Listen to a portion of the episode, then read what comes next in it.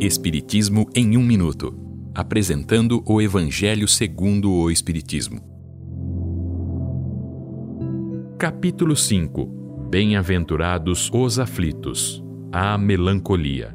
Esta é uma livre interpretação do texto de Francisco de Genebra.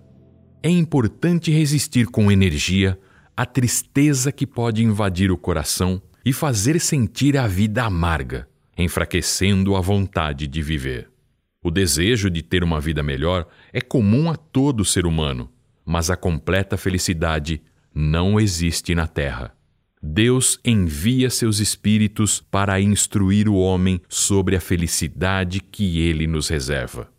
Se no decorrer da vida surgirem preocupações, tristezas e inquietações, é necessário ser forte, corajoso e paciente para suportar e enfrentar as próprias provações.